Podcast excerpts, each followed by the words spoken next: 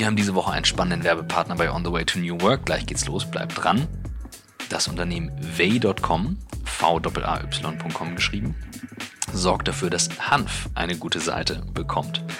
Way hat ein Team aus Forschern, Entwicklern, aus Biologen, Psychotherapeuten, Medizinern, die alle in Berlin sitzen und aus Cannabisprodukten das Beste rausholen. Alles, was euch eben nicht breit macht, sondern auf die Spur bringt. Way produziert zum Beispiel CBD Pen, CBD Gel, Kapseln, Öl oder die Bath Bomb, die eben durch den ganzen Tag eingesetzt werden kann. Zum Beispiel das Mundspray am Morgen, die Kapsel nach dem Essen, Sport, Sportgel nach eben der körperlichen Anstrengung. Das ist das, was Way macht. Das heißt, selbst wenn ihr irgendwas zum Einschlafen sucht, dann gibt es das Night Oil vor dem Schlafengehen. Cannabis hat eben eine sehr positive Wirkung und Way sorgt dafür, dass die in die richtigen Produkte kommen. Das ist das, was Way macht. v-a-y.com geht auf die Seite, schaut es euch an und probiert es einfach mal aus.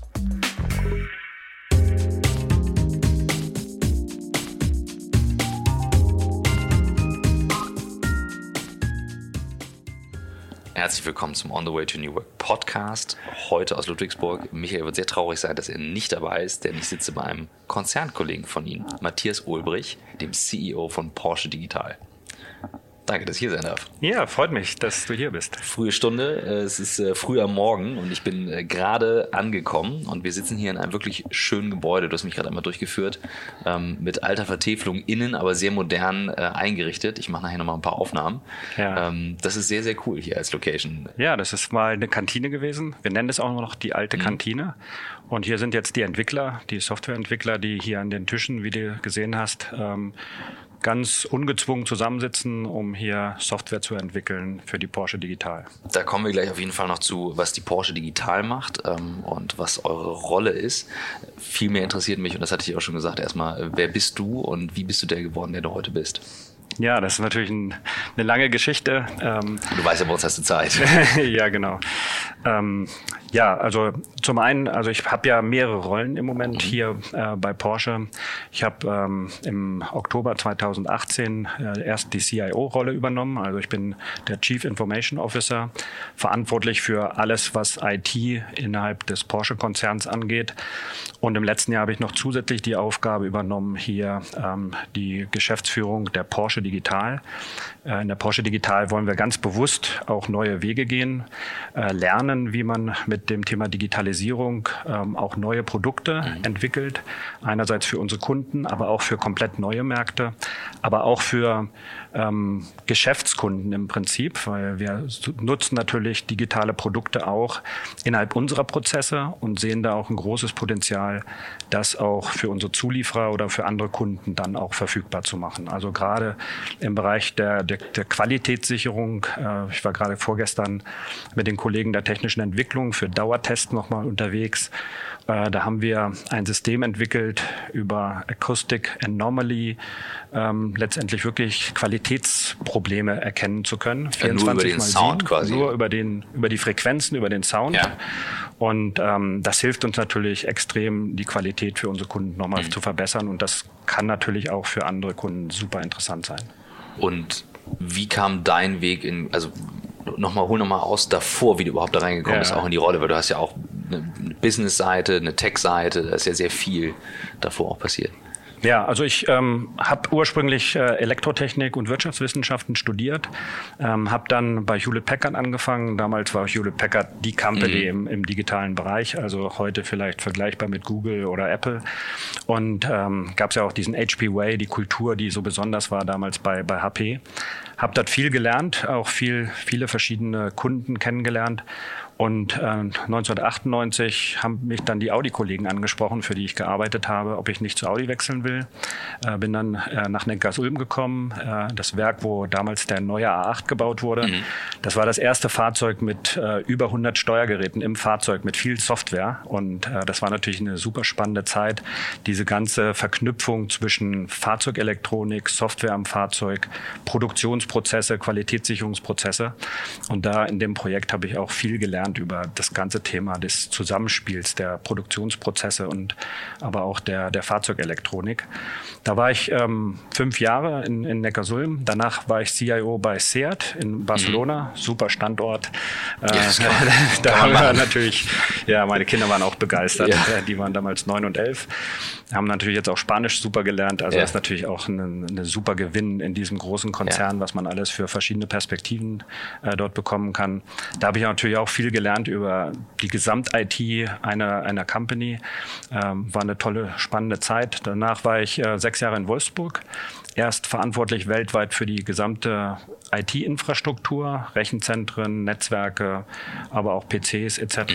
Das war auch interessant, weil ich mal die gesamte Größe des Volkswagen-Konzerns so kennenlernen konnte, also von Argentinien bis Japan. Ist ja äh, super interessant, wenn man so sieht, was so eine Konzernstruktur ausmacht. Ja, vor allem IT-seitig ist es ja, ja gigantisch. Ist, also ein bisschen kenne ich es, aber... Ja, unheimlich komplex ja auch. Mhm. Ne? Also viele kamen dann, Lieferanten kamen mit einer tollen Lösung und dann haben wir gesagt, ja, und könnt ihr euch vorstellen, das auch für 200.000 Anwender letztendlich umzusetzen, Boah. dann ist das natürlich eine ganz andere ja. Größenordnung. Und da spielt natürlich schon in der frühen Zeit auch das Thema Skalierbarkeit eine Rolle. Ne? Mhm. Sehr viele Jahre ähm, dann eben auch im Konzern. Ich hatte gerade eingangs haben gesagt, das heißt, Michael und du, ihr habt euch dann verpasst, weil er war, ich glaube, weiß nicht, Ja, ich bin ja danach 97. auch wieder dann nochmal wieder zu Audi als CIO. Mhm. Um das vielleicht nochmal ganz kurz abzuschließen, mhm. war dann sechseinhalb Jahre als CIO bei Audi und ähm, habe dann irgendwie gedacht, ich muss noch mal was anderes machen, weil das mhm. ganze Thema Transformation für mich extrem wichtig war. Mhm. Ich habe das natürlich an vielen Stellen gespürt, dass ähm, nicht nur die Technologie, sondern eben auch ähm, die Veränderung auf der Prozessseite, auf der Seite der ähm, Geschäftsmodelle, aber auf der menschlichen Seite natürlich das ganze Change Management und habe dann in Abstimmung mit dem Vorstand äh, mich nochmal weitergebildet in Richtung der digitalen Transformation, war dann in St. Gallen ah, und ähm, okay. am MIT, mhm. also super Zeit, also sechs Monate nochmal eine Weiterbildung gemacht und ja, dann äh, natürlich hier die hervorragende Aufgabe jetzt hier übernommen bei Porsche als CIO und CEO bei, als, äh, bei Porsche Digital. Und gleichzeitig habe ich noch die Rolle, dass ähm, der Oliver Blume, unser CEO bei Porsche, mhm. hat ja auch eine Doppelrolle im Konzern für die Produktion verantwortlich zu sein. Und ähm, ich unterstütze da auch von der IT-Seite, dass wir dort im Konzern auch ähm, ja. entsprechende Plattformen einführen. Ja, du hast das erzählt, ähm, dass du schon sehr früh äh, bei, dem, bei den ersten Projekten eben auch bei dem Audi A8 zum Beispiel involviert warst in mhm. die ersten systemischen Stellen und so weiter. Ähm, ich glaube, man kann sich das gar nicht vorstellen, was sich da, wenn man jetzt nicht drinsteckt, bis heute getan hat. Also ich weiß es so ein, ein Stück weit aus, der, aus dem Konzernumfeld auch wie das ist, ist mit den neuen Plattformen, also welchen Aufwand. Und ähm, mein von außen Bild drauf war natürlich, okay, krass, wenn ein Auto nachher autonom fahren soll, ähm, dann habe ich ja ganz andere Themen. Also ich brauche ja diverse Clouds, die drin laufen, die abgleichen, weltweit funktionieren. Wenn du das jetzt mal spannst von früher zu heute, so die ersten Projekte als Elektroingenieur und das, was du heute brauchst, um, um so ein Fahrzeug auf die Straße zu bringen, was ist dazwischen passiert und was ist das Krasse daran, das heute jetzt möglich zu machen?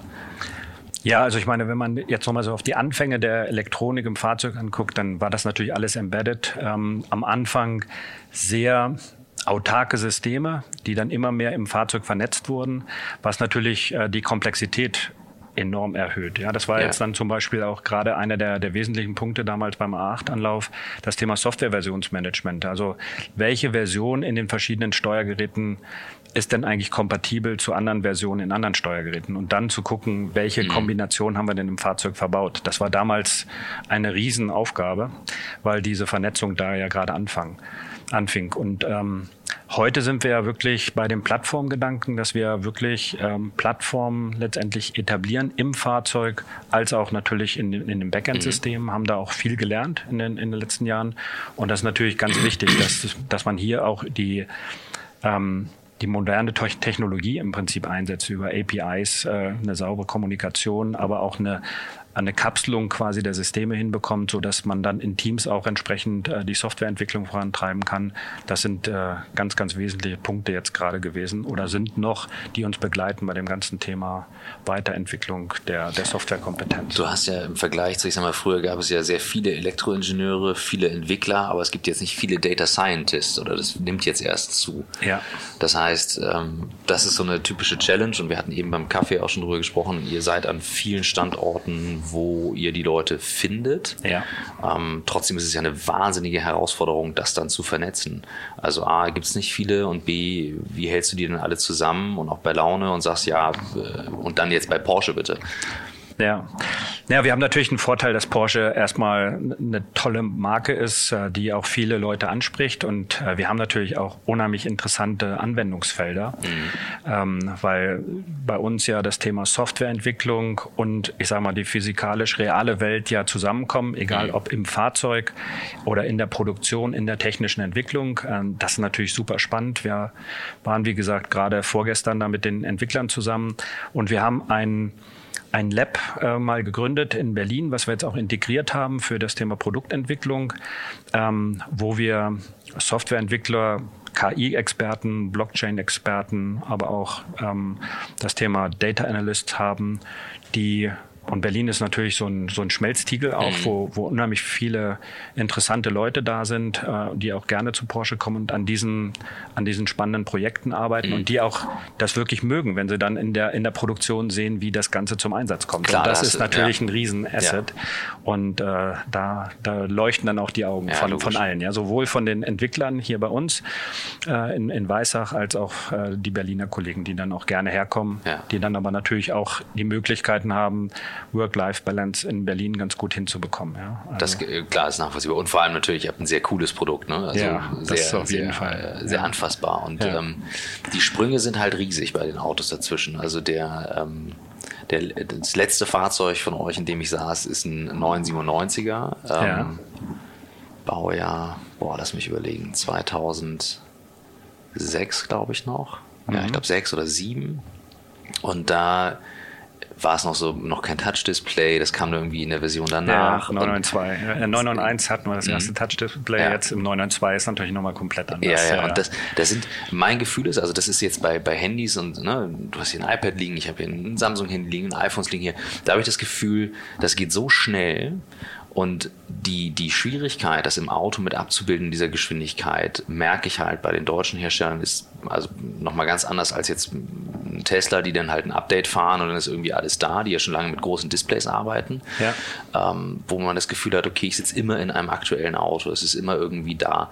Ähm, wie ist das jetzt bei den neuen Fahrzeugen von euch? Ihr habt jetzt den, den Taycan, der jetzt ja auch, glaube ich, bestellbar ist, der wird jetzt auch ausgeliefert. Ja, den musst du mal fahren, also das wäre sicherlich ein spannendes, das kriegen wir auf jeden Fall organisiert. Sehr gut. ja, weil also da haben wir natürlich jetzt auch wirklich äh, von, von den ganzen, von dem ganzen User Interface äh, wirklich viel ja. Herzblut auch reingesteckt, damit es eben auch entsprechend dem Porsche Standards entspricht. Und ich finde, da ist den Entwicklern auch wirklich was Gutes gelungen. Mhm. Also es macht sehr viel Spaß, äh, dort entsprechend die verschiedenen Funktionen zu nutzen.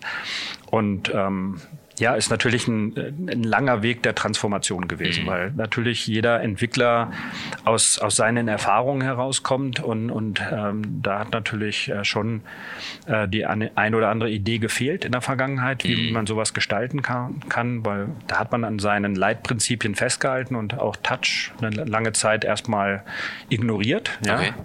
Und äh, bis dann irgendwann mal, sagen wir mal, auch diese Veränderung äh, in den Köpfen angekommen ist und die Erfahrung selber da ist, dass es einfach besser ist. Und, und so ist es halt auch in der, in der gesamten Transformation. Ja. ja. Man kommt eben aus dem Erfahrungsschatz, den man selber hat. Ähm, was hat man für gute Erfahrungen gemacht? Auf den baut man auf und ja. den hält man erstmal fest. Ja bis man eben merkt, okay, hier gibt es eigentlich was Besseres und ich muss mal mein, meine eigenen Erfahrungen über, über den Haufen schmeißen und äh, gucken, wie ich das Neue eigentlich angehe. Ja? das war eine Krisentransformation jetzt auch mhm. bezüglich des Antriebs, Elektroantrieb. Mhm. War ja auch viele Skeptiker, ähm, auch bei Porsche, passt das zur Marke, passt das zum Sportwagenhersteller?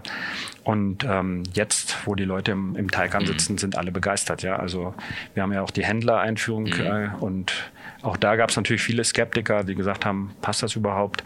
Und die wirklich dann begeistert aus diesem Auto wieder aussteigen. Und das ist eigentlich das Schöne, ja, dass also diese Ideen dann auch wirklich solche Früchte tragen und dann auch so positiv ja. angenommen werden. Ja, dass es halt auch geht, ne? Also ähm, da, damals war das ähm, gefühlt, äh, man steigt in einen Tesla ähm, rüber in den 997er und da dachte ich, boah, krass, das ist äh, fast ein Dinosaurier gefühlt, aber der Sound ist halt echt geil. Ja, ja, genau. Und ja. Ähm, das dann halt neu zu erfinden, kann ich mir richtig vorstellen, dass es eine Herausforderung ist. Ja. Was ich mich gefragt habe, Ferdinand Porsche ist ja nun ähm, durchaus bekannt dafür, dass er sehr innovativ dann vorgegangen ist. Also ich sag mal, aus seiner Feder stammt ja der, der Käfer auch ja. zum Beispiel. Ja. Ähm, und ist ja nicht so, dass er ähm, äh, mangels Ideen groß geworden ist. Im Gegenteil. Also ich glaube, Ford ähm, hat es über das Fließband skaliert, aber die, ähm, die Autoinnovation kam nachher eher aus Wolfsburg beziehungsweise aus der, aus der Porsche-Feder. Ähm, sind das Sachen, wo du sagst, okay, das ist so tief in der DNA drin, dass man da auch immer mal wieder darauf zurückgreifen kann, wenn man weiß, gerade eine Phase wie jetzt, wo die Automobilindustrie sich eigentlich neu erfinden muss, weil Mobilität Wir sich machen so, ja gerade, ja. genau, ja. Ähm, dass man da immer noch mal drauf zurückgreift und sagt, doch, da ist immer noch was da, ähm, was wir drin haben, weißt du, wie so, eine, wie so eine DNA, die wir spüren, die wir halt immer nur ja. wieder neu interpretieren müssen. Ja, ja. Ich glaube, Ferdinand Porsche hat es auch gesagt. Also der, hat gesagt, wir können alles machen, aber es muss zu Porsche passen. Mhm. Und das ist, glaube ich, genau die DNA, also die, die da ist. Ja. Also das natürlich äh, spielt Qualität eine Rolle, Design spielt eine Rolle, überhaupt auch dieses Porsche-Feeling. Ja, also ich meine, es ist ein Unterschied, ob ich jetzt im, im Porsche 911 zum Supermarkt mhm. fahre oder im ganz oder im Käfer oder sonstiges. Ja. ja. Also da, da sind ja ähm, eben genau diese diese Unterschiede zu spüren. Und das ist, glaube ich, genau der Anspruch, den wir auch ähm, jetzt beim Taycan versuchen zu, zu realisieren, mhm. dass das Porsche-Gefühl immer da ist. Und der Sound, da haben wir natürlich mhm. ja auch ein bisschen dran gearbeitet, musst du dir ja mal anhören. Wie macht also, das, das, ist, also das, das frage ich mich eh, wie macht ihr das im Taycan mit dem, mit dem Sound? Also, ja, musst du dir anhören. Okay. Also das kann man nicht erklären, also aus meiner Sicht jedenfalls nicht. Äh, ist super gut ja. gelungen, den Entwicklern da einen guten Sound hinzubekommen. Es macht richtig Spaß, äh, damit zu fahren und mhm. Es ist halt ein anderer Sound, als wir ihn gewohnt sind. Das ist ein ganz klar ein Schnitt, aber es ist natürlich äh, trotzdem auch wieder ein guter Porsche-Sound. Ja. Und wenn man sagt, passt zu Porsche, ist es dann bei euch erlaubt zu sagen, ähm, du sitzt in einem Meeting ähm, und kommst mit einer Aussage und sagst, also von meinem Gefühl her passt das nicht zu uns. Also dass ja. du einfach auch sagen darfst. Solche Diskussionen führen wir öfter, ja. Ganz klar. Also das ist ja auch ganz wichtig. Ja, das, ähm, die Marke ist ja für uns schon ähm, ein ganz wichtiges Asset und mhm. ähm, so eine Marke kann man natürlich auch schnell kaputt machen, mhm. wenn man falsche Entscheidungen trifft. Haben wir ja auch schon in der Geschichte bei Porsche erlebt. Ähm, aber das ist, glaube ich, schon ein ganz wichtiger Punkt, den man immer wieder diskutieren muss. Der wird auch, wird auch intensiv mhm. diskutiert im Vorstand immer wieder. Was passt zur Marke und was nicht? Also was wollen mhm. wir anbieten und was nicht? Das ist zum Beispiel auch einer der Gründe, warum wir nicht alle Produkte, die wir bei Porsche Digital ausprobieren, unter dem Label Porsche auch ähm, veröffentlichen. Okay. Ja, das ist auch für uns ganz wichtig, Dinge ausprobieren zu können oder auch skalieren zu können, mhm. ohne sagen wir mal, die, die Premium-Brand Porsche damit in irgendeiner Weise sagen wir mal, zu gefährden. Ja. Weil das ist natürlich, nicht alles ist erfolgreich. Das wollen wir auch gerade, ähm, dass wir verschiedene Dinge ausprobieren mhm. können. Und deshalb sind wir auch da teilweise sehr bewusst unterwegs, dass wir es nicht unter dem, unter dem Brandname mhm. Porsche, was ja einfach wäre, weil wir natürlich dann sofort ein Image transportieren ja. können, aber wir, wir, machen das sehr bewusst auch. Was für Sachen probiert ihr aus, dass man sich das mal vorstellen kann? Also ja, wir haben zum Beispiel ja das Thema Gapless äh, gegründet in, in Berlin, wo ähm, man äh, seine, seine sag, sag, sag mal, seine Oldtimer gut verwalten kann, seine, mhm. seine mobilen Assets, äh, wo wir ganz klar gesagt haben, das wollen wir nicht nur für Porsche-Kunden machen, sondern auch für andere mhm. Kunden.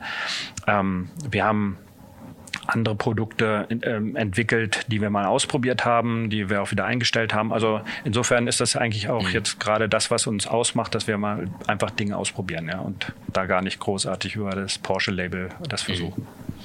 Für mich, ich teile Digitalisierung immer in so, in so drei Bereiche. Ich sage, das, was sich digitalisiert, ist das Geschäftsmodell. Das ist relativ klar, meistens sehr strategisch, langfristig. Dann haben wir die, das Kundenerlebnis, das, worüber du gerade auch gesprochen hast, Apps und ne, wie gehst du ran, was ist der Zugang zur Marke. Und dann gibt es für mich einen dritten Bereich. Das ist die Operations. Und ähm, in meiner Erfahrung ist das in vielen Unternehmen diese Operations-Digitalisierung runterfällt. Also sagen wir, ähm, ne, also mein täglich Brot ist dann halt äh, Kollaborationstools. Ähm, ich frage mich ganz häufig, warum in, in vielen Firmen äh, nicht wirklich voll online gearbeitet wird, voll in Group-Chats gearbeitet wird, weil es für mich offensichtlich ist, was es bringt. Ja. Und ähm, tatsächlich habe ich immer wieder das Beispiel aus der Historie von Ferdinand Porsche, der, der ja auch nicht das Fließband erfunden hat. Ähm, Henry Ford auch nicht, der hat sich das aus der Schweineschlachtung abgeschaut, ähm, hat es aber übernommen und ja. äh, Porsche hat es dann auch übertragen auf die, auf die Automobilproduktion. Das war also kein reines äh, transformatives Geschäftsmodell, sondern er hat das, das Operative, das Arbeiten verändert. Mhm. Das ist für mich ein Riesenhebel. Und mich würde sehr interessieren, wie ihr ähm, das A bei euch im Team macht und welche Sachen ihr auch nachher nutzt, um sie in den Konzern zu tragen. Ähm, ganz häufig braucht es ja Impulse von außen. Und äh, du hast es ja nun auch erzählt in deiner Rolle vorher ähm, mit 200.000 Leuten. Jetzt rollst du eine Applikation aus. Aber dann ändert sich ja nicht morgen was, sondern die Leute müssen Richtig. mitgenommen werden, genau. abgeholt werden und ja. so weiter. Ja, ja also ähm, wir haben ja für die interne Kommunikation und Collaboration haben wir Office 365 mhm. und Teams eingeführt, ähm, was weil du hattest ja vorhin das auch angesprochen, wir hatten ja vorher Lotus Notes ja, genau. noch im Einsatz teilweise. Also insofern war das natürlich auch ein Riesensprung, wird extrem positiv angenommen mhm. und wir haben ja, wir haben eine eigene einen eigenen Bereich geschaffen, der sich nur mit dem Thema Collaboration und digitaler Arbeitsplatz mhm. mhm. beschäftigt. Ja, den haben wir also organisatorisch so gebündelt, dass dort ähm, alles, was, was das angeht, quasi in, in dieser Abteilung verantwortet wird, so dass wir auch eine, eine ich sag mal, eine gute Integration hinbekommen. Und ähm, wir haben dort auch ein, ein Team, was sich mit der Beratung der anderen Bereiche letztendlich äh, auseinandersetzt oder beziehungsweise das anbietet. Wir gehen also in die Abteilung rein und sagen, wie kann man eigentlich die Tools, die da sind, optimal nutzen für den Arbeits Fluss, der dort ist. Okay. Und ähm, da liegen wir natürlich einen, einen, großen Wert drauf, dass wir eben beginnen zum Beispiel in Vorstandsbereiche und gucken, wie, wie ist dort eigentlich der Informationsfluss, welche Informationen braucht äh, zum Beispiel der Vorstand in bestimmten Gremien, wie können wir das über das iPad dann auch zur Verfügung stellen und eben nicht nur die Technik zu bereitzustellen, sondern auch wirklich sich den Prozess anzugucken und dann auch zu beraten, wie das am besten genutzt werden kann. Wie nimmt ihr die Leute mit? Naja, indem wir auf sie zugehen, mhm. also ähm, dann auch zeigen, was möglich ist. Also mhm. Beispiele sind immer hilfreich mhm. und dann eben sich aber, aber auch zuhören, was beschäftigt die Leute, wo haben sie eigentlich einen Painpoint, weil jeder arbeitet ja doch ein bisschen anders mhm. und dann zu überlegen, was könnte da die beste Lösung sein, damit äh, eben das Zusammenspiel äh, in der Abteilung oder in dem Vorstandsbüro optimal funktioniert zwischen Assistent, Sekretariat mhm. und dem Vorstand selber. Hast du so ein paar Beispiele, wo du sagst, okay, die, das sind so Hacks, die, mit denen wir echt gute Erfahrungen gemacht? Also ich weiß, bei euch habe ich mal, war das, doch, das war bei euch mal nicht, gab es ein, ähm, oh, wo war der Meetingraum, Porsche Meetingraum äh, in der Zentrale und dann gab es irgendwie ein Plakat zum Beispiel auch mit ähm, Walking Meetings, ähm, zwei Strecken, 15 Minuten, 30 Minuten irgendwie mhm. auf dem mhm. Gelände. Mhm. Fand ich ja. ganz geil. Also ja. einfach ganz cool. Ja, sowas machen wir öfter, ja. Also das ist. Gibt es irgendwas im Digitalen, wo du sagst, ähm, das sind so Sachen, die sind jetzt mittlerweile irgendwie so Teil hier unserer, unserer äh, Digitalkultur im Arbeiten, durch die neuen Tools vielleicht? Naja, was wir, was wir wirklich ähm, sehr intensiv verfolgen, ist im Moment äh, wirklich das papierlose Arbeiten, also okay. das komplette Digitale. Also wir haben bei uns äh, interessanterweise eine Tradition, dass wir sehr viele Dokumentenkameras in den Räumen haben. Also das heißt, die Leute kommen mit Papier und legen yeah. das auf die Dokumentenkamera und dann wird es eben über den Beamer angezeigt. Okay. Das ist ähm, irgendwann mal traditionell im Volkswagen-Konzern sehr stark Hab ausgeprägt worden. Ich mal gesehen. Ja, also ich glaube, wir waren dachte, der große, wir waren der, oder so. ja, das ist, na gut, ich meine, man ist sehr flexibel, ja. also weil man natürlich jedes äh, Blatt Papier mitnehmen mhm. kann und dann auch sehr flexibel das auflegen kann. Aber es führt eben dazu, dass die meisten Leute mit viel Papier in diese Sitzung ja. kommen. Ja? Und äh, da haben wir jetzt äh, sehr intensiv sind wir da dran zu arbeiten, auch wirklich das so voll digital zu machen. Und mhm. ähm, wir haben jetzt zum Beispiel einen Digitalkreis und einen Vorstandsausschuss digital, wo wir das schon komplett digitalisiert haben. Also mhm. wo, wo kein Blatt Papier mehr mitgebracht werden darf. Ja? Und mhm. da sitzen dann alle auch mit ihren iPads oder manche mit Laptops und, und haben dort alle Dokumente natürlich dann nur noch digital und können sich dann auch Notizen machen mhm. auf, dem, auf dem Blatt Papier oder kriegen auch entsprechende Hinweise über, über die entsprechenden Tools. Und ich glaube, das müssen wir eben schon auch verinnerlichen, weil ich bin davon überzeugt, dass eine Company die das Thema digital nicht intern in den Prozessen lebt, auch keine guten digitalen Produkte entwickeln kann. Ja, und äh, da müssen wir eben, da haben wir noch ein Stück des Weges zu gehen, aber da sind viele, viele wirklich begeistert aufgesprungen und äh, das macht auch dann Spaß, wenn, wenn die Leute dann sagen, ja, das kann ich jetzt alles viel besser mhm. machen als vorher mit dem Papier. Ja, also man sieht immer noch ein paar Leute, die auch mal im Ordner mal in eine Sitzung gehen, aber das hat deutlich abgenommen. Könntest du eine Woche nur von deinem Handy äh, arbeiten und leben? Ich, ja, also sowieso. Mhm. Also ich mache alles nur noch äh, über mein iPad eigentlich, mhm. weil natürlich im, im, fortgeschrittenen Alter ist es manchmal auch besser, ein größeres Display zu haben, muss man auch dazu sagen. Ich habe ein Samsung, das hat ein sehr großes Display. nee, und das ist natürlich auch vom Format, ne? also auch ja. ein bisschen angenehmer, manche Texte zu lesen. Aber ich kann auch, also wenn ich jetzt ähm, unterwegs bin, habe ich auch manchmal nur das Handy dabei, weil ich da Zugriff auf alle Informationen habe. Wie hat sich für dich, also wir haben ja Digitalisierung, aber wir haben auch neue Arbeit. Die Begriffe werden ja häufig miteinander vermischt. Ich bin immer ähm, sehr ordentlich da drin, das abzugrenzen. Für mich ist die neue Arbeit etwas, was eher ähm, aus dieser Motivation herauskommt mit der Frage, wie will ich wirklich, wirklich arbeiten? Ja. Ähm, und dann den Möglichkeiten, Arbeiten anders zu organisieren, so wie auch Friedrich Bergmann, der, der Erfinder dieses Begriffes, das sagt. Also für mich sind die Tools die Form, das zu organisieren und Digitalisierung passiert von außen. Ähm, wie hat sich für dich aber in den ganzen vielen Jahren das Arbeiten verändert in der Form und vor allem Führung verändert, auch jetzt durch die Tools, dadurch, dass es offener geworden ist und so, und ja. so weiter? Na, ich glaube, dass das Wesentliche ist, ähm, dass sich der Inhalt der Arbeit ja auch verändert hat. Also wir haben ja in der Vergangenheit, sagen wir mal, mehr vom Gleichen gemacht. Also das heißt, wir haben mehr Modelle entwickelt. Wir haben mehr Fahrzeuge produziert, wir haben neue Märkte vielleicht entwickelt. Aber trotzdem war das doch ähm, eher mehr vom Gleichen eine Evolution. Und mhm. inzwischen haben wir, müssen wir ja eigentlich ganz anders mit dem Thema Veränderung umgehen. Und da braucht man eine ganz andere kreative Arbeitsmethode auch. Also deshalb ist für mich das Thema New Work auch so wichtig, ja, dass, dass wir dass wir die Kreativität viel mehr fördern müssen, ja, und äh, nicht nur zu gucken, wie kann ich was evolutionär entwickeln, mhm. sondern wie gehe ich mit den Veränderungen in der Welt um. Ja, das Thema Nachhaltigkeit mhm. zum Beispiel ist ein wichtiges Thema für Porsche. Wir haben äh, die neue Taycan-Fabrik ist äh, zu 100 Prozent nachhaltig. Das ist ja auch eine neue Denke, mhm. die reingekommen ist in, ins Unternehmen. Unser Vorstand Produktion, der Albrecht Reimold, ist da einer der, der vehementesten Verfechter auch mhm. für das Thema Nachhaltigkeit und solche neuen Ideen auch wirklich in die Arbeit zu integrieren. Das kann man eigentlich nur in, in kreativen Arbeitsmodellen. Und das ist, glaube ich, etwas, was komplett anders ist als vorher. Diese, diese Prozessdenke, es war ja sehr mhm. stark prozessorientiert und ähm, die kreative Seite ist über New Work natürlich viel besser. Leute zusammenbringen, neue Ideen zu entwickeln. Wie können wir äh, die Kreativität fördern in, in, in bestimmten Stand-up-Meetings? Äh, wie können wir Design Thinking besser nutzen, um auf neue Ideen zu kommen? Und das ist, glaube ich, das, was das Wesentliche ist. Ja, wir sind ja in, in einer, in einem Zeitalter, wo die Veränderungen so groß sind, dass sich eine Automobilindustrie neu erfinden muss. Und das war ja in der Vergangenheit nicht. Ja? Wir ja. haben ja immer nur also vom Wachstum gelebt. Ja? Und jetzt ist eben genau dieser Umbruch, der auch neue Player letztendlich ähm, in das Spiel mit reinbringt. Mhm. Und das ist natürlich das Spannende. Ja? Und da ist, glaube ich, der erfolgreich, der sag mal, die Veränderung als Chance sieht und mit den Veränderungen optimal umgehen kann und kreativ ist, mhm. um das äh, optimal zu nutzen.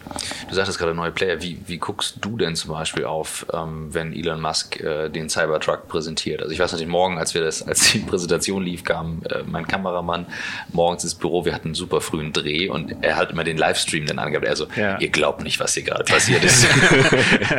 ja. Aber ähm, ja, bold, ja. ne? Also, aber was, wie, wie geht ihr mit sowas um? Ja, ist natürlich phänomenal, wie er das immer wieder macht, ja. äh, da auch letztendlich ähm, Aufmerksamkeit äh, für, für Tesla zu, zu generieren. Ähm, uns ist das ja auch immer wieder gelungen. Also insofern äh, gucken wir da jetzt äh, sehr positiv drauf, mhm. ja, weil es hilft ja letztendlich auch diese Veränderungen in der, in der gesamten Gesellschaft voranzubringen. Und da hat er, glaube ich, wirklich als Pionier mhm. eine tolle Arbeit gemacht. Ja, also muss man einfach neidlos anerkennen. Ja. Also das hat er wirklich gut gemacht. Und wahrscheinlich wäre die Automobilindustrie nicht so weit, wenn er da nicht äh, genau diese Pionierarbeit geleistet hat. Mhm. Also insofern, ja, finden wir das natürlich auch gut und versuchen natürlich auch dort ähm, unsere Pionierleistung war ja auch immer da und mhm. äh, die wollen wir natürlich genauso nach vorne bringen. Also insofern freuen wir uns drauf auf die Veränderung. Ich war in Fremont bei der, in der Tesla-Fabrik, ist auch schon ein paar Tage her, 2015. Ja. Ähm, war, baff, also A, wie modern es äh, war, aber was mich viel mehr beeindruckt hat, ähm, als wir an den Empfang kamen, ähm, ich glaube, die Namen wurden vorher eingereicht und da begrüßte mich die Dame am Empfang mit Namen. Mhm. Ist jetzt nicht, dass ich einen Tesla habe oder sowas, aber ja. ich habe irgendwann mal bei einer Veranstaltung einen gefahren und offensichtlich haben die Salesforce intern laufen. Mhm. Ähm, und da habe ich gedacht, Mann, die haben halt ihren Scheiß echt beisammen. Ja. Da war ich echt beeindruckt und baff. Und ich erinnere mich noch ein bisschen aus dem, aus dem VW-Konzern, die Händlerstruktur, ähm, Tochterfirmen und so weiter. Und nun saß wir an der Schnittstelle IT ähm, und Ausrollen. Wie kann man einen und für mich ist, ich habe das mal mit Michael lange diskutiert, für mich heißt, wenn du CRM-Tools nutzt, also Customer Relationship Management Tools und du pflegst die Kundenbeziehung, das ist für mich eine Kulturfrage im Unternehmen. Mhm. Wird es gepflegt oder nicht? Mhm. Ähm, da habe ich nur echt gedacht, also so eine Kundenbeziehung ist natürlich schon auch echt Gold wert. Ja. Ähm, was würdest du sagen, wo steht ihr da und wie hast du aus deiner Erfahrung, kannst du sagen, okay, ähm, da haben wir jetzt noch das aufzuholen, das zu machen oder man könnte jenes tun vielleicht auch Dinge, die mal nicht funktioniert haben, die andere vermeiden können. Ja. Ja, ich glaube, da gibt es einen großen Unterschied zwischen Porsche und dem Volkswagen-Konzern. Ich glaube, das ist einfach auch normal. Premium-Hersteller bei Porsche, da sind wir sehr weit, auch was das Thema CRM angeht, Customer Relationship Management. Also unsere Vertriebskollegen legen da sehr hohen Wert drauf. Beim Massenhersteller ist es wahrscheinlich ein bisschen schwieriger, einfach das umzusetzen. Ja, da ist natürlich auch das Mindset anders. Ja, und ähm, wir kennen unsere Kunden sehr gut bei Porsche und das ist auch, glaube ich, eins der, der wichtigsten Assets, die wir haben als mhm. Premium-Hersteller. Das werden wir auch nicht vernachlässigen. Und äh, Learnings, die andere da rausziehen können, ich sag mal, das werdet ihr ja auch nicht von heute auf morgen aufgebaut haben. Also, ja, gut, das ist, das ist eine lange Historie. Ich glaube, das CRM-System ist bei Porsche hier vor zehn Jahren eingeführt worden und okay, sehr krass. intensiv, auch durchgängig bei, bei allen Händlern. Mhm. Und die Händlerstrukturen sind natürlich auch andere als jetzt im Volkswagen-Konzern. Also insofern ja. ist das natürlich für so einen Premium-Hersteller dann auch leichter. Und ähm, ich sag mal, auch der, das Mindset beim Handel ist, glaube ich, ein anderes, ja, mhm. mit einem Porsche-Kunden umzugehen, als jetzt äh, das beim Volkswagen-Händler teilweise der Fall ist. Das kriegt man da nicht so rein. Ja, das, mhm. die haben einfach mehr Fahrzeuge, die sie verkaufen müssen und dann bleibt der Kunde manchmal auf der Strecke, während äh, beim Premium-Hersteller das natürlich mhm. auch einfacher umzusetzen ist, muss man ganz ehrlich sagen. Ja, und das ist natürlich auch Mobilität an sich verändert sich. Ne? Wir haben ja auch eingangs darüber gesprochen, ähm, wie anders jetzt Autos genutzt werden. Also ich hatte eine lange Pause. Ähm, ich glaube, ich überlege gerade, ich habe nur Autos aus dem Konzern gefahren. Ja, ich habe bis heute nur Autos aus dem Konzern, aber mit einer fast fünfjährigen Pause dazwischen mit gar keinem Auto. Mhm. Und da war kein Angebot aus dem VW-Konzern, wo ich sagen konnte, ich kann das mit irgendwas überbrücken. Ja. Das sind natürlich Mobilitätskonzepte, die jetzt kommen. Ähm, jetzt heute bin ich mit dem Van da, das ist un, unersetzbar, ne? Du kannst ja. halt irgendwo parken und fertig und, und, und da ja. pennen. Aber ähm, wenn es jetzt weitergeht und ich sag mal, du hast jetzt Segmente wie den Taycan, klar, da hast du immer irgendwo Leute dabei, für die das spannend ist. Ähm, aber generell verändert sich das ja schon dramatisch. Und ich frage mich immer wieder, Jetzt kommen eben Tesla und Co. mit ganz einfachen, klaren Angeboten. Ähm, angeblich auch sehr viel Vorbestellung. Klar, kostet auch noch 100 Dollar, irgendwie so einen, so einen Cybertruck zu reservieren. Aber okay. Ja, ja, ja klar. Ähm, und die, die klassischen Hersteller, habe ich das Gefühl, die sind reingegangen in eine Individualproduktion. Also gefühlt teilweise, du kannst das Auto ja customizen, soweit du willst. Das heißt, fast jedes Auto ist ein Einzelstück. Ja. Und da ist es eher von der Stange. Ähm, das muss sich doch dramatisch jetzt ändern in den nächsten Jahren. Das da einmal einen kompletten Bogen zu machen und zu sagen, okay, wie kriegen wir etwas auf die Straße, wo Leute nachher sagen, das will ich so haben, wie es ist, um das halt wirklich durchzuliefern. Nee, unsere Philosophie ist da eigentlich anders. Okay. Also ich, wir glauben tatsächlich, dass der Kunde natürlich ein sehr individuelles Auto haben Mhm. möchte. Also wir haben jetzt hier ähm, auch zum Beispiel die Möglichkeit ähm, über Second Skin, das ist noch ein Produkt der Porsche Digital, Das ist eine ein Folierung. Produkt? Ja. Ich kenne Second Skin Ja, hier von, ja. äh, vom Handy.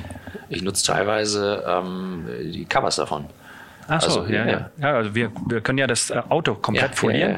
ja, Ja, und, okay, ich äh, wusste nicht, dass es von euch ist. Ja, ja, also in, insofern ähm, glauben wir, dass da viel mehr Möglichkeiten oder viel mehr Wunsch auch da ist, das, das Fahrzeug zu individualisieren. Und wir, wir sehen das ja auch, wie viele Interessenten da sind, auch mal für temporär vielleicht das Fahrzeug mal sehr individuell zu gestalten und dann vielleicht aber auch, wenn es wieder verkauft werden soll, ähm, also als schlichten weißen oder schwarzen Porsche dann wieder weitergeben zu können. Und ähm, wir sehen das immer wieder beim Handel auch, dass äh, natürlich die Leute sehr interessiert sind, auch über die einzelnen Optionen nachzudenken und äh, dann auch ähm, gemeinsam mit dem Handel genau das Auto raussuchen, was, was sie eigentlich gerne hätten. Also den Trend, ich glaube, das wird auch eher in die Richtung gehen. Man sieht das ja auch bei anderen Konsumgüterherstellern, dass über 3D-Drucken natürlich ganz andere Möglichkeiten da sind, äh, Dinge zu individualisieren. Also bei Adidas zum Beispiel, die ja auch sehr stark in die Richtung gehen und dass man dann das eigene Design letztendlich auch abbilden kann und Ja. das auch die Möglichkeit ist, sich selber auszudrücken, ja, über, über die Marke und über, über das Individuelle, was man dann in das Produkt auch rein konf- konfiguriert. Nochmal in die Operations zurückgesprungen, das hatte ich nämlich vorhin als Anschlussfrage nochmal vergessen. Ähm, wenn du durch deine Karriere durchgehst und dir anschaust, wie sich Führung verändert hat, auch jetzt durch die neuen Tools, ähm, was ich auch meinte, durch die zunehmende Transparenz, ähm, das nochmal als Reise zu sehen, gerade mit den Möglichkeiten, die du hast, in einem Konzern das auch mitzugestalten. Ja. Von Ende der 90er bis jetzt äh, Anfang der 20er. Boah. Ja. Ja, also was wir natürlich da schon oder was ich persönlich so erlebe, ist, ähm, wir hatten im Volkswagen-Konzern war das immer sehr stark ausgeprägt ähm, äh, von der fachlichen Seite. Also Ja. wir hatten eine sehr starke fachliche Führung, also dass auch der, der Vorgesetzte oder die Führungskraft ähm, einfach der bessere Fachmann manchmal war. Ja, und das war natürlich eigentlich vollkommen der falsche Ansatz. Ähm, und da merken wir schon auch, äh, dass sich das natürlich sehr stark in die Richtung entwickelt, dass auch die Führungskräfte eher die Enabler sind, also die Mitarbeiter enablen, bestimmte Dinge zu machen, ähm, dass sie selber Entscheidungen treffen können, dass wir also auch diese Gremienstrukturen, die in der Automobilindustrie ja auch extrem stark ausgeprägt sind, dass wir, dass wir da auch ein Stück weit wegkommen, dass die Teams eben möglichst autark ähm, auch eigene Entscheidungen treffen können. Das ist natürlich auch eine Verantwortung, die die Menschen dann erstmal übernehmen. Und das ist natürlich auch ein Lernprozess. Also es ist ja nicht nur ein Lernprozess auf der Führungsseite, sondern auch auf der Mitarbeiterseite. Und das ist ein ganz spannender Prozess, den wir da auch sehen. Weil äh, klar, wenn ich dann selber entscheide, auch als Team, muss ich natürlich auch die Verantwortung für das Ergebnis übernehmen. Ja? Und, und das ist aber dann auch genau der Lernprozess, wo ich auf lange Sicht einfach ein viel, viel besseres Ergebnis rausbekomme. Das Und kann man sich, glaube ich, gar nicht vorstellen, was es mit den. Michael hat das mal erzählt, dass es so riesige Gremien gab zum Thema Design äh, bei einer Marke zum Beispiel. Ne? Also wenn das dann abgenommen wurde. Ähm, kannst du das nochmal als Bild darstellen für jemanden, der nicht im Konzern arbeitet, um, um mal eine Idee davon zu haben? Weil das waren ja wahnsinnig wichtige Gremien. Ja, wir haben heute auch noch wichtige Gremien. Es ist ja nicht so, dass, äh, weil es ja auch, äh, wenn ich auf Organisationen gucke, muss ich ja mal gucken, wie organisiere ich, also Grouping.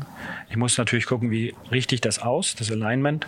Aber auch das Thema Collaboration muss ich ja auch angucken. Wie kann ich dann letztendlich die verschiedenen Bereiche in eine Zusammenarbeit bringen? Und das natürlich, da sind entweder Projekte, also übergreifende Projektorganisationen natürlich hilfreich, Matrixorganisationen, Communities, aber eben auch Gremien. Gremien spielen da ja auch eine wichtige Ja. Rolle, dass man gemeinsam Entscheidungen trifft, ja. Und das ist gerade in der, in der Automobilentwicklung, wo ja, sag mal, der Vertrieb, ähm, die Produktion und die Entwicklung an einem Tisch sitzen müssen, um gemeinsam die richtige Entscheidung zu treffen. Was müssen wir entwickeln? Wie müssen wir es entwickeln? Wie kann ich das produzieren dann auch?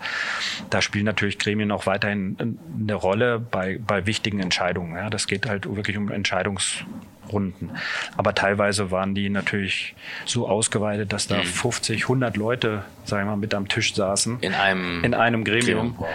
Und äh, das ist natürlich etwas, was nicht mehr effektiv und effizient ist, ja, in, ja. in, vielen Richtungen. Und dann wurden Entscheidungen auch eben sehr stark auf die Spitze dann äh, letztendlich mhm. fokussiert, mhm. dass dann in der Vergangenheit der Winterkorn viele Entscheidungen getroffen hat oder sonstiges. Und das ist natürlich aber nicht mehr zeitgemäß, weil es einfach nicht mehr schnell genug ist. Ja? Mhm. Du kannst das auch nicht letztendlich alles auf eine Person fokussieren. Und, und da geht es jetzt wirklich darum, Entscheidungsstrukturen so dezentral auch mhm. zu haben, damit die Geschwindigkeit, die in der Innovations äh, Landschaft, die wir ja gerade haben, notwendig ist, dass du die dann auch entsprechend schnell genug treffen kannst. Dafür brauchst du dann aber auch die Information an jeder einzelnen ja, Stelle. Aber da helfen uns ja die Informationssysteme, ja, dass da mhm. äh, mit, der, mit der modernen IT natürlich jeder äh, auch alle Informationen zur Verfügung haben kann.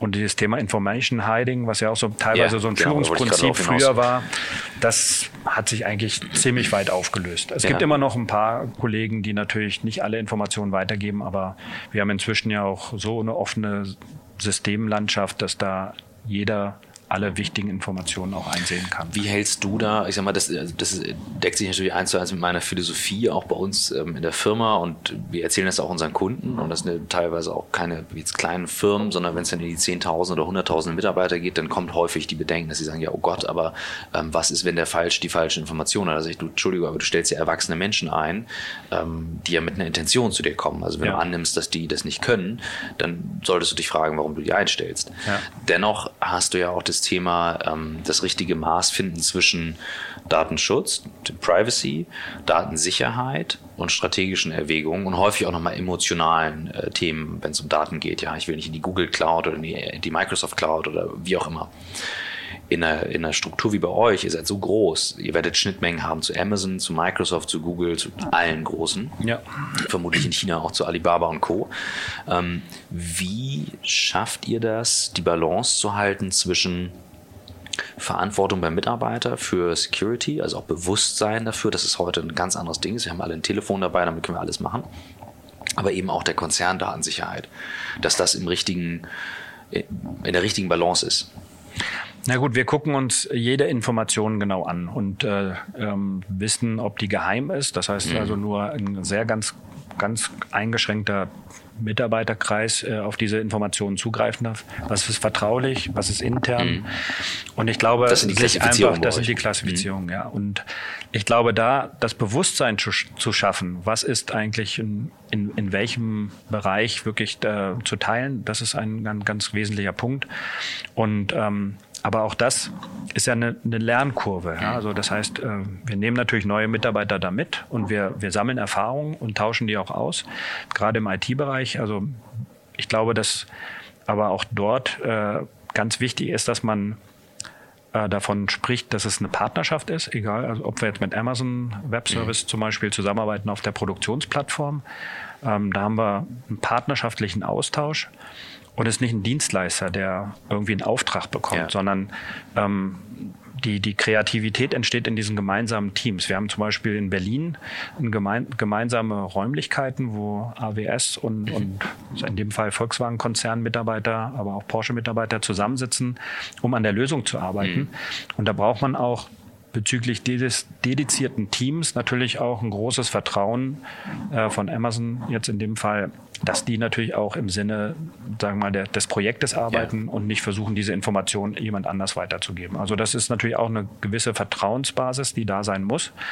Und ähm, die wird auch in den seltensten Fällen eigentlich missbraucht. Haben wir ja auf der Beratungsseite auch. Ja? Also wir arbeiten da ja auch mit McKinsey, mit anderen ja. zusammen und die haben dann Einsicht in tatsächlich geheime Entscheidungen natürlich mhm. auch mit. Und da kann man sich auch darauf verlassen, dass die damit nicht gleich zum Wettbewerb gehen. Also ja, das klar. ist ganz wichtig, ja, dass man dieses gemeinsame Verständnis am Ende sitzen ja Menschen an den Schnittstellen. Ja. Ich glaube, das Spannende ist, ähm, wir haben häufig die Diskussion, wenn es um Cloud geht, und ich weiß, dass als wir ganz, also als wir vor zehn Jahren damit angefangen haben, hieß es immer ähm, teilweise von Kundenseite, nee, wir können nicht Cloud, weil wir arbeiten mit dem VW-Konzern zusammen. Und da habe ich mir gesagt, das ist doch Quatsch, die haben doch, also die haben ja alles laufen, die sind so groß. Ja. Ähm, das war, da, da merkte ich, da waren diese emotionalen Bedenken häufig da ähm, oder fehlendes Verständnis. Du hast nun die, die IT, den IT-Background, du kannst es ganz gut einschätzen. ähm, wenn wir jetzt weltweit mal drauf schauen, dann gibt es eigentlich, muss man ganz klar sagen, die USA führen mit, mit ihrer ähm, Infrastruktur Microsoft, Google, Amazon, ähm, Facebook auch nicht äh, zu verkennen. Ähm, China echt eine große Rolle jetzt mit Alibaba, ja. die jetzt mit der Cloud rausgehen. Ja. Russland mit einem wahnsinnig strengen Datenschutz, bestimmt nicht, weil äh, die so gute Menschenfreunde sind, sondern eher aus wirtschaftspolitischen Gründen. Ja. Ähm, wir hängen da natürlich ein bisschen nach. Trotzdem müssen wir mit denen arbeiten. Die Autos brauchen die Technologie. Ähm, Hast du das Gefühl, es gab ja mal so eine Initiative, ähm, hier eine Cloud zu schaffen. Ich habe damals gesagt, als ich es gelesen habe, ich halte ich für Quatsch, weil die das, deutsche Cloud meinst du jetzt? Ja, ja, German, also auch gerade ja, für Auto, ja, German Cloud für Automobilhersteller. Ich glaube, Daimler war da involviert. Ja. Ähm, habe ich gesagt, das ist Quatsch. Also das ist Infrastruktur, das nachzubauen, das ist einfach unmöglich. Also es ist technisch, also allein weil Microsoft hat, glaube ich, die Schiffe bis nächstes Jahr oder übernächstes Jahr noch geblockt, die diese Unterseekabel verlegen. Mhm. Ähm, das finde ich immer sehr emotional getrieben. Wie, wie, ist dein Blick darauf? Bist du da nüchterner und sagst, ja, pff, es gibt ja Verträge und fertig, so wie eben, wo du sagst, die arbeiten zusammen? Na gut, also wir ähm, haben natürlich äh, da einerseits den Blick, dass es Infrastruktur ist, mhm. äh, aber Infrastruktur kann natürlich kritisch sein, das ist ganz ja. klar. Also insofern glaube ich auch, dass ähm, wir in Deutschland da schon Nachholbedarf haben. Also insgesamt, wie gehen wir damit um? Wie kann man auch dann solche Infrastrukturen auch schützen? Mhm. Ähm, das kann aber nicht Aufgabe der einzelnen äh, Unternehmen sein, mhm. sondern das muss wirklich vielleicht auch eine europäische Initiative sein. Das hilft ja auch schon mit, dem, mit der DSGVO. Das mhm. geht ja schon mal in die mhm. richtige Richtung, auch bestimmte Dinge einfach auch zu klären, wie man, wie man damit umgeht. Ähm, aber da gibt es auf jeden Fall noch Nachholbedarf aus meiner Sicht. Aber wir nutzen natürlich die Innovation und das ist auch einer der Punkte, warum wir versuchen, uns möglichst international aufzustellen, weil ich glaube, dass Deutschland als Land nicht, als Nation nicht die Kultur hat, sag mal, sehr früh in Innovationen mhm. reinzugehen. Ja, also man sieht das ja, also dass selbst manchmal Technologien bei uns in der frühen Phase entwickelt wurden, aber so richtig zum Einsatz gekommen sind sie dann eher ja. in den USA oder jetzt vielleicht eher dann auch in China. Und ähm, da müssen wir, glaube ich, auch dran arbeiten, dass wir eine andere Kultur haben, ähm, möglichst frühzeitig auch mal Dinge auszuprobieren. Ja, mhm. Wir sind da eher, glaube ich, also mehrheitlich zurückhaltend. Ja, schon, ja. Und ähm, wir sagen auch, wenn wir jetzt neue Produkte entwickeln, sollen wir uns sehr gut überlegen, ob wir die erst in Deutschland platzieren oder ob wir es nicht eher in China oder in anderen Ländern machen, in Israel oder mhm. USA weil da einfach diese Early Adapter Rate viel größer ist als in Deutschland. Ja, also gibt halt nicht so viele, die gerne sofort mit ganz vorne dabei sind. Ja? Und, und das ist, glaube ich, schon etwas, wo wir uns als Nation auch nochmal weiterentwickeln können, weil Innovation ist ja was Positives. Ja? Das, dem, dem, würde ich mich absolut anschließen und äh, würde auch eine Frage anschließen wollen, worauf du dich in, in, in diesem Jahrzehnt der 20er besonders freust. Hm. Das ist eine gute Frage. Da, also ich, ich freue mich auf jeden Fall, ähm, dass wir werden ganz spannende Themen sehen in der Entwicklung. Ja? Also das, ähm, wir haben ja einige Themen jetzt auch sehr intensiv angefangen Richtung künstliche Intelligenz. Mhm. Und ähm, da bin ich mal sehr gespannt, wie das unser Arbeitsleben dann tatsächlich auch in Zukunft noch verändern wird, im positiven Sinne. Ja? Mhm. Also es gibt ja viele, die haben dort große Sorgen, aber ich glaube, dass es einfach eine Riesenchance ist, dass wir Arbeitsabläufe, Aufgaben, die eigentlich keine Kreativität erfordern. Mhm. Die können wir automatisieren, noch viel besser als in der Vergangenheit und dadurch wieder Zeit schaffen für das Wesentliche. Ja, also wir haben ja über Führung gesprochen. Ja. Äh, wie viel Zeit geht manchmal bei einer Führungskraft verloren durch administrative Tätigkeiten, die ich natürlich mhm. vielleicht wirklich ähm, ganz anders unterstützen kann, wenn ich künstliche Intelligenz habe.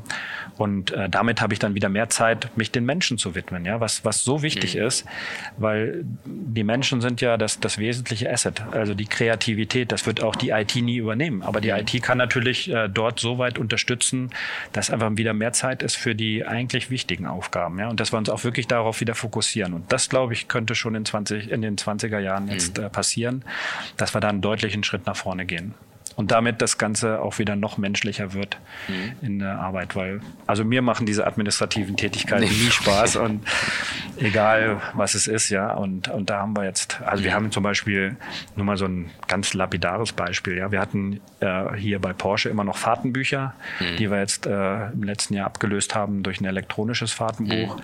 und das ist so viel Zeit, äh, die da letztendlich dir wieder zurückkommt. Und, und genau solche Sachen, die können wir natürlich noch viel, viel mehr nutzen.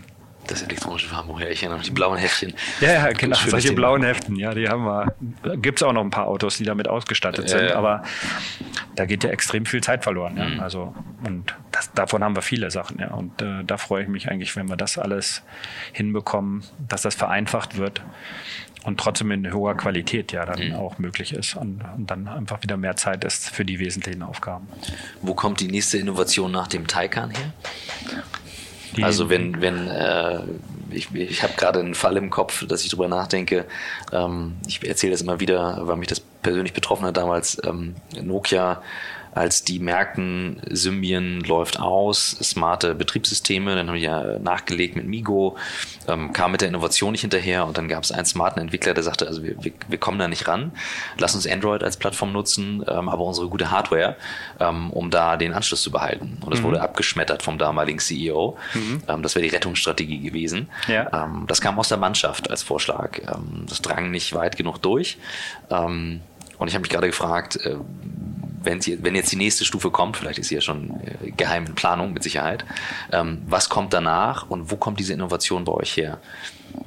Also ich glaube, dass die, die nächsten Innovationen ganz klar aus der Informationstechnologie-Ecke mhm. kommen. Also ähm, das merken wir in, in vielen Bereichen, dass wir das ja heute schon haben. Also egal ob Fahrwerktechnik, da nutzen wir immer mehr auch intelligente Systeme, mhm. auch immer mehr künstliche Intelligenz. Wir arbeiten am digitalen Zwilling des Fahrzeugs, so dass wir dann auch frühzeitig Fehler erkennen können. Und ähm, da wird auf jeden Fall, sag mal, egal ob ich jetzt über autonomes Fahren spreche oder ob ich auch selber fahre, wird einfach so viel Unterstützung da sein mhm. und so viel auch in, in, in, Richtung Sicherheit, was wir ja heute schon haben mit Bremsassistenten ja. und so weiter. Ohne die würden ja viel mehr Unfälle passieren. Und ich glaube, dass da einfach noch äh, viel in Richtung Sicherheit bei dem ganzen Thema Mobilität passiert. Und ansonsten glaube ich, dass ähm, die, die, der große Hub tatsächlich kommt im Bereich der Nachhaltigkeit. Also noch okay. mehr äh, darüber nachzudenken, wie können wir in Kreisläufen denken, mhm. was wir heute noch nicht machen. Heute macht sich keiner Gedanken, was mit, mit dem Müll passiert eigentlich ja. so. Und ich glaube, das wird auch nochmal ein riesen Veränderungsprozess ähm, initiieren, wie wir insgesamt in der Gesellschaft, also nicht nur in den Unternehmen, mhm. weil da ist ja schon relativ viel auch über Lean Production mhm. optimiert worden, auch in, in Kreislaufen zu denken. Aber das wird sich halt, glaube ich, im kompletten Arbeitsleben durchziehen, aber auch äh, die privaten Haushalte nochmal viel stärker auch beeinflussen. Also dass wir da mhm. noch mehr in nachhaltigen Kreisläufen denken. Wo ziehst du persönlich deine Inspiration her? Also meine Inspiration nehme ich am meisten von Menschen. Ja? Also ja. egal, ähm, ob das jetzt, äh, ich hatte tolle Lehrer natürlich am MIT mhm. in St. Gallen. Also das, das war sehr inspirierend, die Zeit jetzt äh, in 2018. Aber auch in den Gesprächen mit meinen Mitarbeitern. Ja? Also es ist ja unglaublich, welches kreatives Potenzial da ist und welche tollen Ideen da hochkommen. Mhm. Ähm, das macht einfach unheimlich viel Spaß. Also wir haben gestern auch wieder über eine innovative Idee äh, gesprochen, wie man bestimmte Erlebnisse ähm, dann auch entsprechend noch besser so kapseln kann, dass ich, dass ich da über künstliche Intelligenz auch in mhm. dem Fall die wesentlichen Videosequenzen vielleicht zusammenfassen kann, mit Musik hinterlegen kann und so weiter.